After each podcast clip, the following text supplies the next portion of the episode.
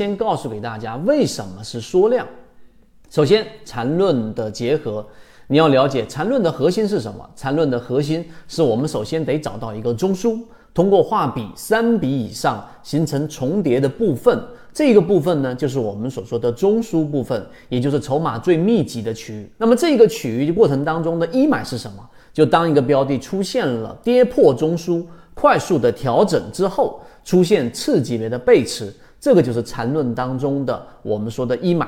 好。这里面还没涉及任何的成交量，那这个过程当中呢，它首先要出现中枢啊，第二个要出现中枢的快速调整，第三个要出现次级别的背驰，这个才是我们所说的一买。好，这是第一个层级，你了解缠论了。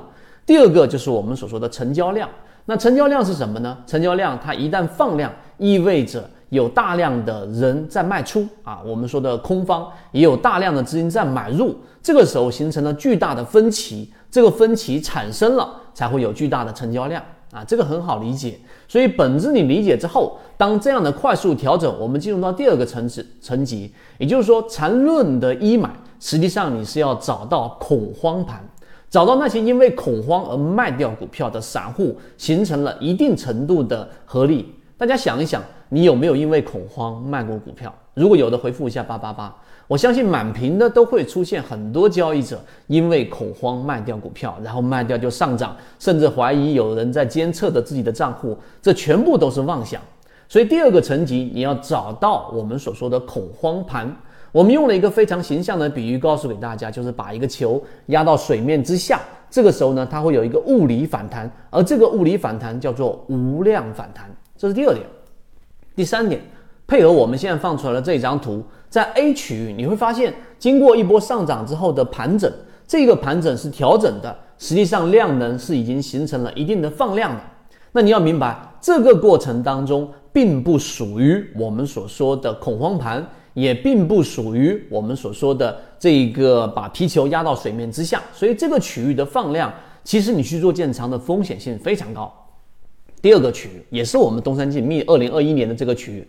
经过了快速的调整之后，在底部这个区域出现了很明显的缩量，但这个缩量的过程当中出现了我们说的恐慌盘，并且也开始进行了修复。那这种缩量的修复，在小白的眼里是不值得一提的，因为没有量能啊，没有新资金推动啊，所以我要等它上涨形成趋势，我才去做这个建仓。所以这就是不了解这一个交易模型，没有缠论支撑。没有模型支撑的单一视角，刚才我们问的到底是放量买还是缩量买，没有答案。